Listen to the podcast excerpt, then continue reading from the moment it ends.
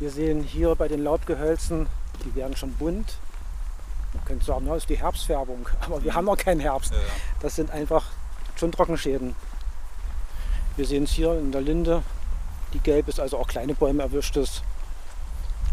Die Eiche ist sehr, sehr schütte und auch dieser Baum wird keine Zukunft haben hier.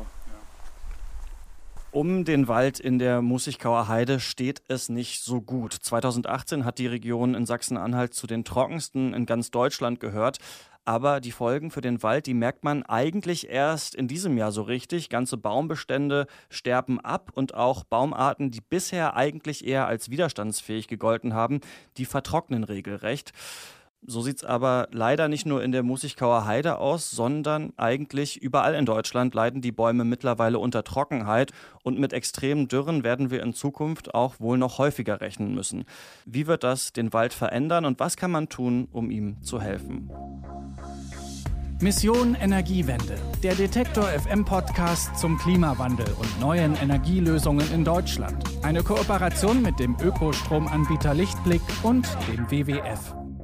Mein Kollege Yannick Köhler ist hingefahren in die Mussichkauer Heide bei Dessau und jetzt wieder zurück. Hallo Yannick. Hi. Wir wollen natürlich nicht äh, pietätlos sein, deswegen spreche ich es jetzt nochmal an. Wir wissen alle, dass gerade auch der Amazonas-Regenwald äh, äh, brennt, dass es auch ein politisch sehr brisantes Thema ist. Und über diese ganzen globalen Auswirkungen, die der Klimawandel so hat, darüber werden wir bei Mission Energiewende auch nochmal sprechen in einer der kommenden Folgen. Wir wollen uns aber in dieser Folge mal auf den deutschen Wald und auf die Wälder konzentrieren. Wir hatten schon mal eine Folge dazu gemacht, das war vor so anderthalb Jahren, da war ich im Sauerland, da entsteht gerade so ein neuer Urwald quasi und da haben wir schon mal drüber geredet, aber da war noch nicht so ganz abzusehen, wie heftig es ja um den Wald bestellt ist, gerade in Deutschland. Und ja, du warst in der Mussichkauer Heide.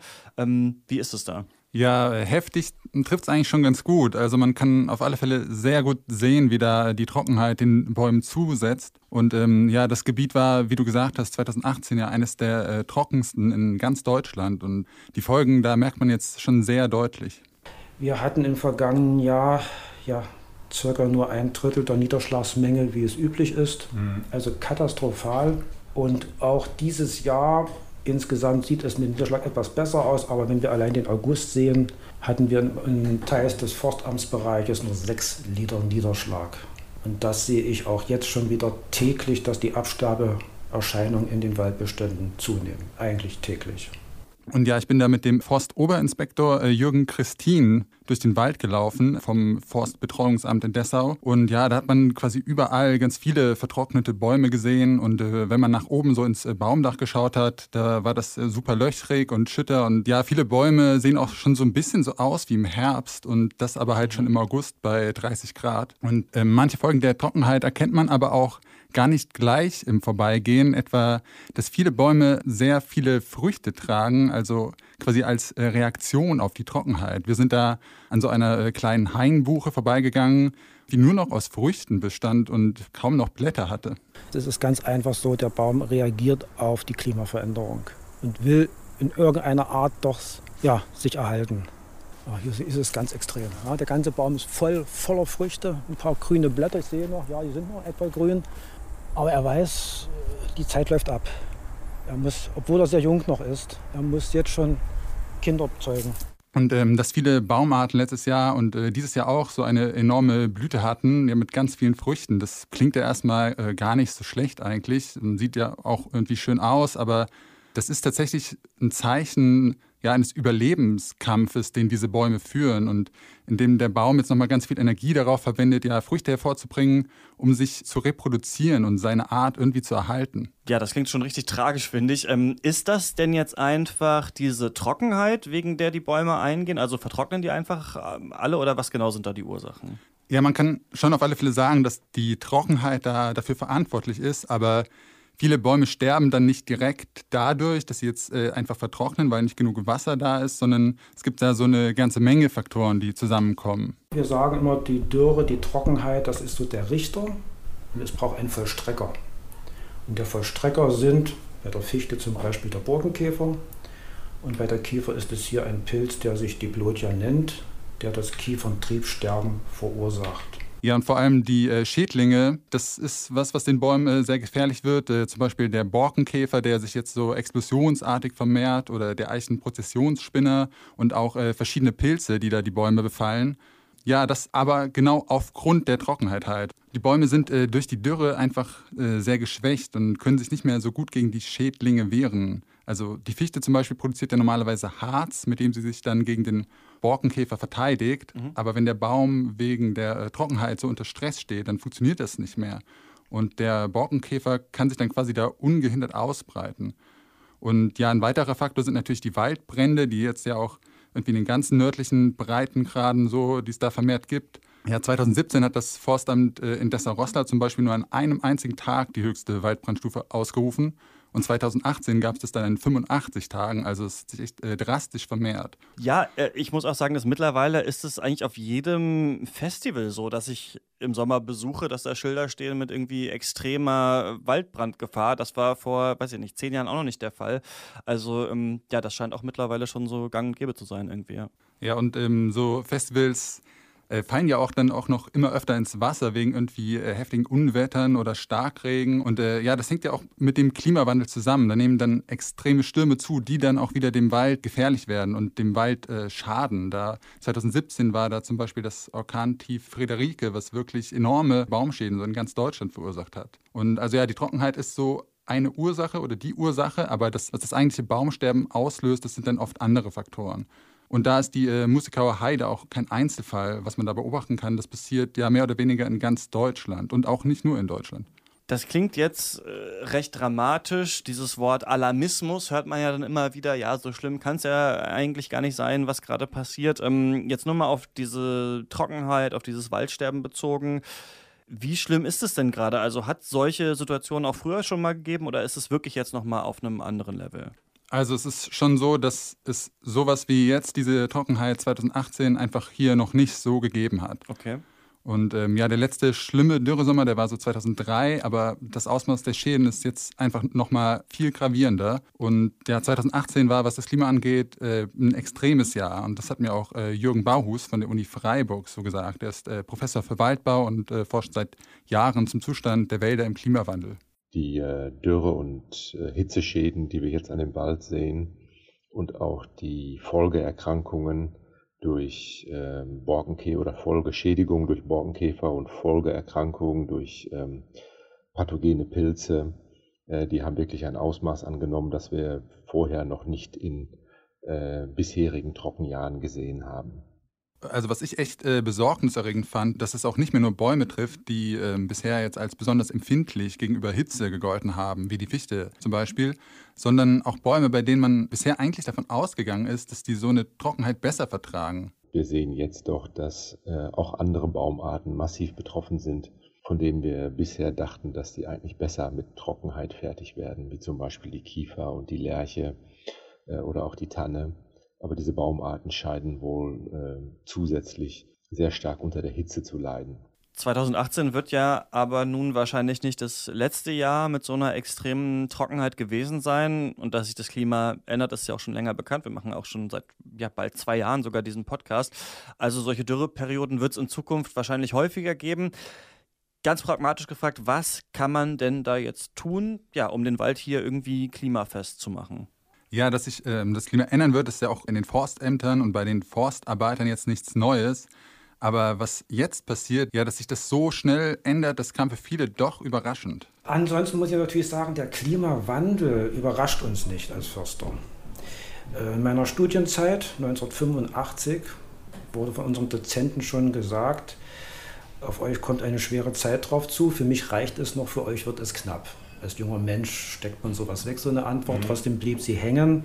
Und er sagte auch, ihr werdet eines Tages kämpfen, den Wald als Biotop zu erhalten. Dass es nun so schnell und so drastisch kommt, haben wir vielleicht nicht mitgerechnet. Jürgen, Christine hat mir auch so die äh, Niederschlagsprognosen ähm, dann gezeigt auf so einer Karte für die Region bei der Musikauer Heide.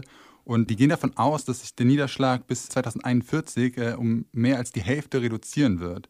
Und ja, da gibt es jetzt natürlich einige Maßnahmen, die man ergreifen kann und äh, die ja auch schon seit längerem umgesetzt werden, um den Wald ein wenig gegen den Klimawandel zu wappnen. Also ein äh, Stichwort ist da klimagerechter Waldumbau. Mhm. Also man hat hier ja lange auf äh, Monokulturen von schnell wachsenden Baumarten wie etwa der Fichte gesetzt, weil sich das natürlich einfach mehr rentiert hat. Und ähm, das wird aber in Zukunft so nicht mehr funktionieren. Und ja, hier muss man eigentlich jetzt wieder auf Mischwälder setzen, sodass, wenn dann eine Baumart ausfällt, äh, in diesen Wäldern der Wald immer noch seine Funktion erfüllen kann. Und ja, Jürgen Christin nennt das äh, Risikostreuung.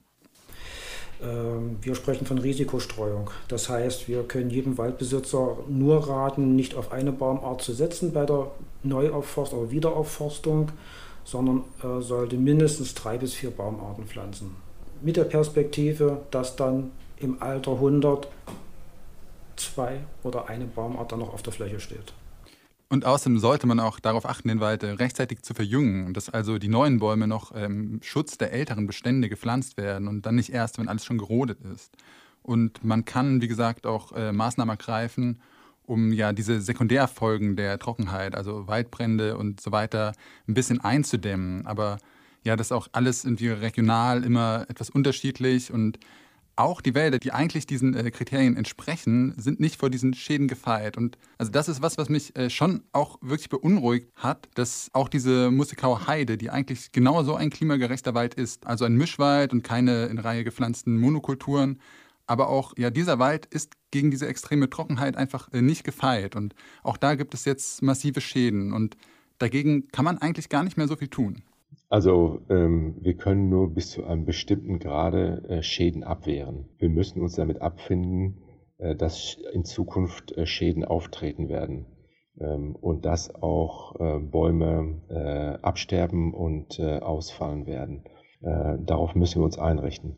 Ja, jetzt mal klipp und klar gefragt. Also, wenn auch solche Vorbildwälder wie der, in dem du jetzt warst, austrocknen, müssen wir dann nicht eigentlich vielleicht sagen, den Wald wie wir den noch kennen, den wird es einfach irgendwann nicht mehr geben.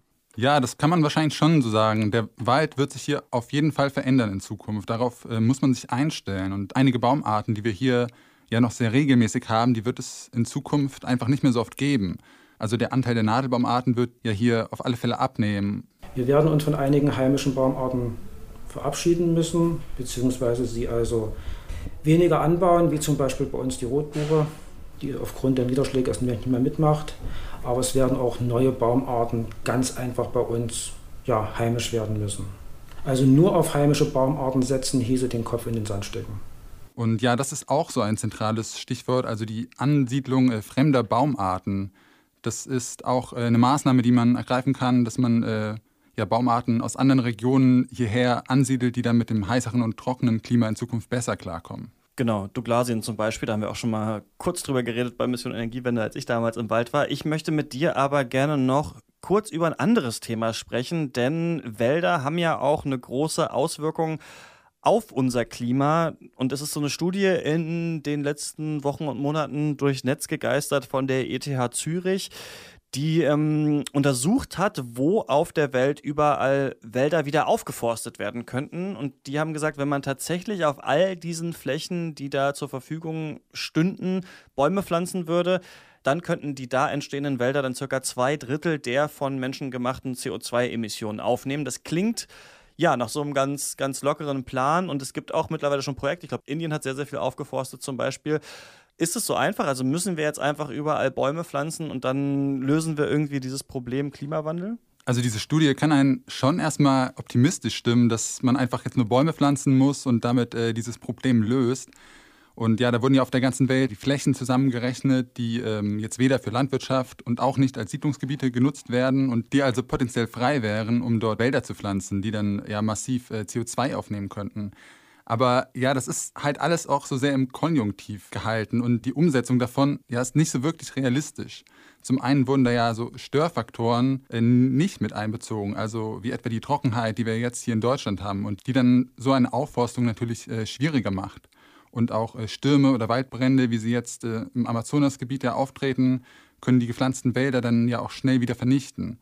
Und äh, darüber habe ich auch mit äh, Markus Lindner vom äh, European Forest Institute gesprochen und äh, der hat das dazu gesagt. Und deswegen ist es halt sicher eine sehr, sehr wertvolle Studie, um halt zu schauen, welche Potenziale hätten wir. Aber Meiner Ansicht nach muss man wesentlich stärker Sorge tragen, dass die vorhandenen Wälder äh, besser geschützt werden. Und viele dieser potenziellen Aufforstungsgebiete liegen ja auch in ja, ziemlich abgelegenen und äh, schwer zugänglichen Regionen. Also mhm. ganz viel wäre da zum Beispiel in Sibirien möglich, aber ja, das ist eigentlich logistisch kaum machbar, dort in so großem Stil Wälder zu pflanzen. Und wenn man die Wälder jetzt pflanzt, dann dauert das ja auch erstmal eine ganze Weile, bis die so weit gewachsen sind, dass die jetzt irgendwie im größeren Maße überhaupt CO2 aufnehmen können. Ja, deswegen kann Aufforstung zwar ein Teilaspekt im Kampf gegen den Klimawandel sein, aber man darf darüber auch nicht andere Klimaschutzmaßnahmen vernachlässigen. Auf jeden Fall gibt es auch Potenziale, äh, mit solchen Wiederaufforstungen auch dann aktiv äh, Klimaschutz zu betreiben. Aber man sollte einfach halt nicht sich ausruhen und irgendwie halt, was ja auch zum Teil irgendwie halt dann missverständlich in den Medien auch diskutiert worden ist, das ist jetzt die halbringende Lösung, die uns alles andere quasi halt äh, ersetzt. Und das darf man auf keinen Fall halt jetzt missverstehen. Wir müssen natürlich Klimaschutz betreiben, wir müssen unseren Energieverbrauch äh, reduzieren, wir müssen andere Maßnahmen machen in anderen Sektoren. Und der Wald, der kann auch beitragen und kann eben halt uns als Gesellschaft ermöglichen, unsere Ziele besser zu erreichen. Aber nicht das eine ohne das andere ja, der Klimawandel setzt den Bäumen in Deutschland äh, ganz schön zu über die Lage des Waldes und wie es für ihn hier in Zukunft aussehen könnte. Darüber hat sich Jannik Köhler für uns informiert. Dankeschön. Ja, gerne. Und nächste Woche sprechen wir hier dann mal wieder über das Fliegen und die Frage, jetzt ist ja auch gerade Urlaubszeit, wie genau geht das eigentlich wirklich mit dem Flüge kompensieren? Das kennt ja fast jeder, dass man, wenn man eine Flugreise bucht, da irgendwie auf Atmosphäre dann ja, bitte diese Reise kompensieren klicken kann, dann kostet das irgendwie 50 Euro und dann ist der Flug scheinbar CO2-neutral.